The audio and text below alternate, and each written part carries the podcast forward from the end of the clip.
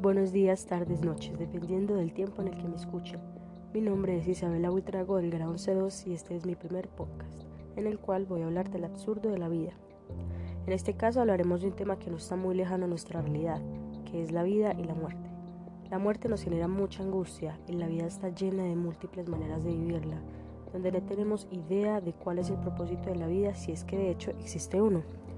¿Cómo es que se podría presentar este propósito en la vida? Pero, ¿qué sucedería si no existiera un propósito para la vida? ¿Por qué vivir?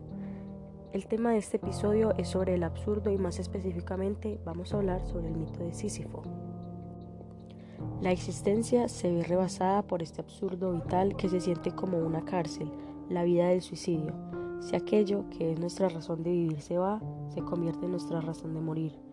El ser humano existe desde que es capaz de generar cualquier tipo de pensamiento.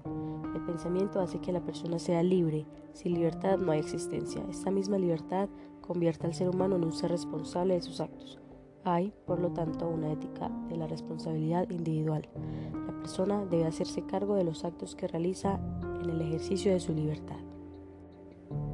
El mito de Sísifo describe que uno hace la rutina de su vida diaria, despertarse, bañarse, ir a trabajar, comer, salir a la calle, llegar a casa, dormir y repetir, hasta que un buen día uno despierta y se pregunta, ¿es posible encontrar un sentido al rumbo con el que llevamos nuestras vidas? ¿Por qué quiero ganar más dinero? ¿Por qué quiero enamorarme? ¿Por qué quiero ser feliz? La realidad es que todas esas preguntas pueden tener respuesta, pero todos sabemos que al final ellas son insatisfactorias. Además, los avances de la ciencia nos ayudan a saber si el Sol o la Tierra se encuentran en algún punto de la galaxia o si uno gira alrededor del otro no responden a mi búsqueda de sentido. Es importante notar que en toda la explicación del autor, él se abstiene a buscar un sentido religioso o metafísico de la existencia. Se trata de un plano meramente humano sin la respuesta de trascendencia y sentido que se podría encontrar en la religión. Camus, a través de su existencialismo ateísta, simplemente quiere poner en términos de la propia existencia la realidad que le compete. El mero ejercicio de preguntarnos al final del día si tiene algún punto simplemente actuar en el mundo nos lleva hacia el absurdo. Absurdo ante una falta de comprensión cabal del mundo que nos rodea en un sentido extremadamente existencial y personal. Camus no sin mucha razón, dice que el humano tiene una tendencia irreparable a buscarle un orden, un sentido a las cosas. Cito textualmente, es fácil siempre ser lógico, pero es imposible ser lógico hasta el fin. Los hombres que se matan, los suicidas, siguen así hasta el final, la pendiente de su sentimiento. La reflexión sobre el suicidio me proporciona, por lo tanto, la ocasión para plantear el único problema que me interesa. ¿Hay una lógica a la muerte? Parece ser que para el suicida, en cierto modo, sí.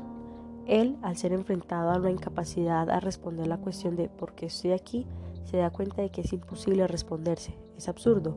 Así, el suicidio, afirma Camus, no es otra cosa que confesar. Confesar que se ha ido sobrepasando por la vida o que simplemente no la comprende. Ahora bien, en el sentido originario del pensamiento sobre el suicidio, darse cuenta de los términos que propone Camus lleva un vacío existencial que se toma la forma emocional de la tristeza. Luego, como consecuencia, uno se tiene que afrontar a la cuestión de la propia vida y si vale la pena vivirla. Independientemente de la respuesta que uno tenga a esta cuestión, simplemente sí o no. Invariable e irreparablemente se da una reafirmación de la creencia en lo absurdo como eje central de la conducta del hombre. Entonces, ¿por qué no es lo más lógico recurrir al suicidio? ¿Por qué nos aferramos a vivir? Camus, realzando el valor de la vida, puntualiza la capacidad que tienen todos los hombres para disfrutar de esta. Lo impresionante es que ser de la especie humana, el hombre como el punto central en el que se conjuga el deseo del universo por explicarse a sí mismo. El hombre, no obstante, el mar de incongruencias en el que habita puede y debe reafirmar su capacidad de disfrutarla. Claro, el sufrimiento que trae el absurdo es innegable.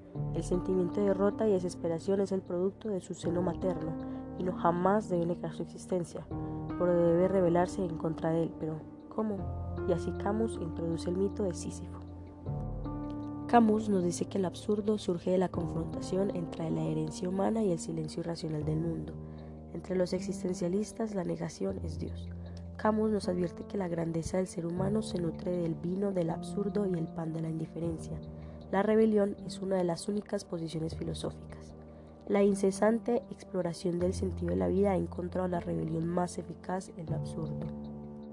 Sin embargo, Camus confirmó que nunca debemos imaginar a Sísifo como una existencia trágica, porque el héroe trágico sabe que conoce su situación, no espera que su situación mejore con el tiempo, no empezará a buscar el perdón ni se decidirá a inventar un nuevo Dios.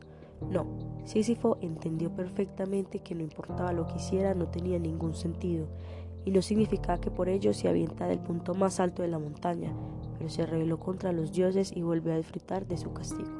Disfrutando del absurdo que constituía su condición, la resistió y la superó. Así entonces se entiende el sentido que quiere dar Camus al negarse al suicidio. Sí, el sufrimiento existe, pero somos capaces de entender que los demás sufren, somos seres capaces de compasión, de unión y podemos darle la vuelta al absurdo que nos constituye. Por el sublime placer que es la vida, creamos música, arquitectura, arte, danza, tecnología y la disfrutamos de una manera tal que, viendo de frente y sin reparo el sinsentido que es vivir, nos podemos parar el siguiente día y decir, no me importa, quiero seguir viviendo. Muchas gracias por escuchar este podcast acerca del mito de Sísifo.